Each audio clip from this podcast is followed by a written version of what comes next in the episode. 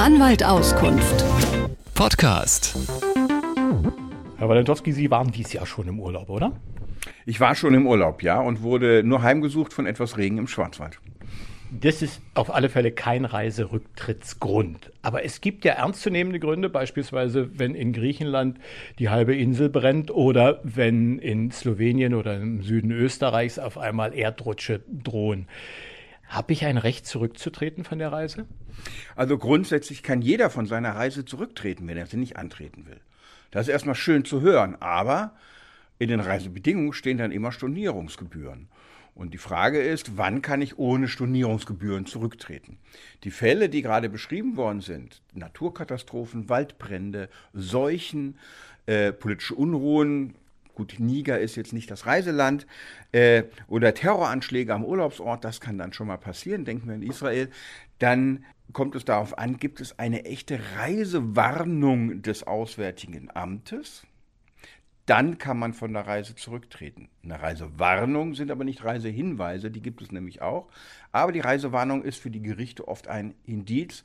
Es hängt aber doch meist vom Einzelfall ab. Wenn ich jetzt beispielsweise Rhodos als konkreten Fall nehme oder Slowenien die Erdrutsche, dann ist nach einer gewissen Zeit die Katastrophe, die Naturkatastrophe ja wieder vorbei.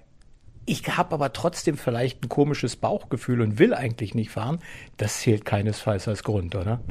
Ja, also zunächst einmal, wir wollen noch einen Schritt noch weiter zurückgehen. Also, wir haben die Waldbrände. Ich weiß, dass die Waldbrände da sind. Ich buche meine Reise und fahre dahin. Wenn ich also in dem Wissen, dass es eine Reisewarnung gab, trotzdem das Reiseland buche, dann kann ich mich auch nicht auf die Reisewarnung berufen.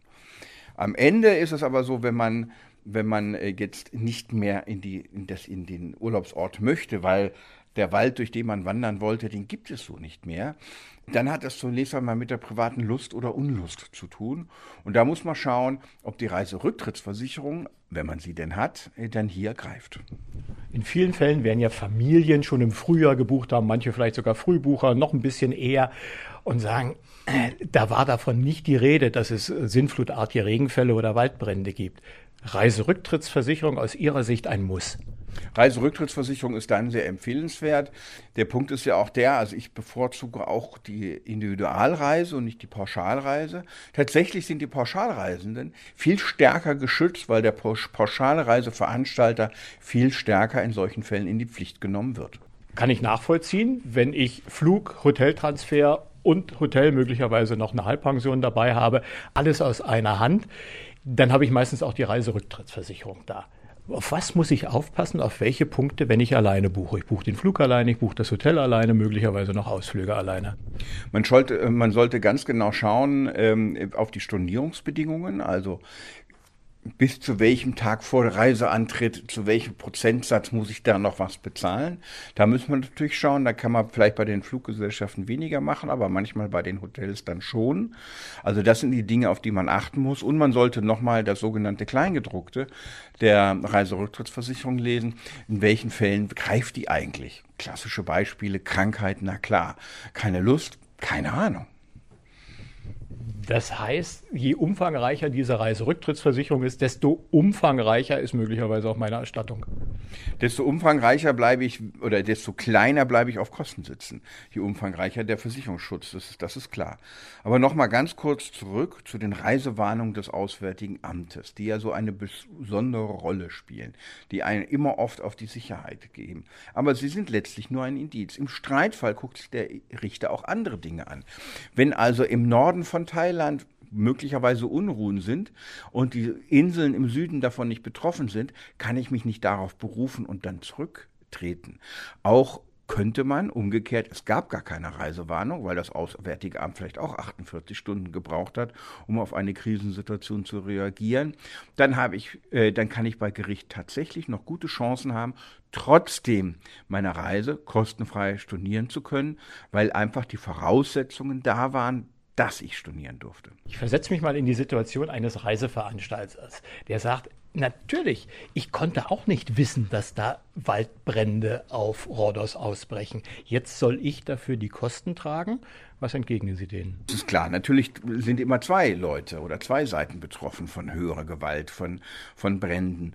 Ähm, aber nochmal, liegt keine Reisewarnung des Auswärtigen Amtes vor, muss man die Stornogebühren auch beim Waldbrand auf Rhodos womöglich zahlen. Und äh, weil höhere Gewalt betrifft den Reisenden und den Reiseveranstalter, den Mietwagenvermieter etc. pp. Und äh, nur dort, in Ausnahmefällen, wo es, keine, wo es eine Reisewarnung gibt, dann ist man auf der sicheren Seite, eher auf der sicheren Seite, äh, ohne Stornokosten wegzukommen. Und wenn ich mir arg im Zweifel bin, möglicherweise der Reiseveranstalter, das Reisebüro eine andere Meinung hat, dann hilft mir ein Reiseanwalt. Im Zweifel sollte man sich dann auch wirklich an einem Reiserecht äh, versierten Anwalt, einer Anwältin wenden. Am besten noch in der Nähe, die findet man in der Anwaltauskunft.de. Da gibt es eine umfangreiche Anwaltssuche. Weil warum soll man sich als David gegen Goliath mit dem Stärkeren rumschlagen, wenn das jemand auf Augenhöhe für einen selber tun kann? Das war der Werbeblock, das müssen Sie natürlich sagen. Aber ich will nochmal unterstreichen, Sie sagten David gegen Goliath. Das ist ja tatsächlich so. Wenn ich alleine als verkappter Urlauber gegen eine ganze Rechtsabteilung kämpfe, habe ich natürlich schlechte Karten. Als Urlauber sind Sie äh, Buchungsnummer 215829. Das interessiert am Ende keinen, sondern die, es interessiert wirklich, wer hier ähm, äh, gutamtlich beraten ist und mit den guten Argumenten seine Rechtsansprüche durchsetzt. Anwalt Auskunft. Podcast.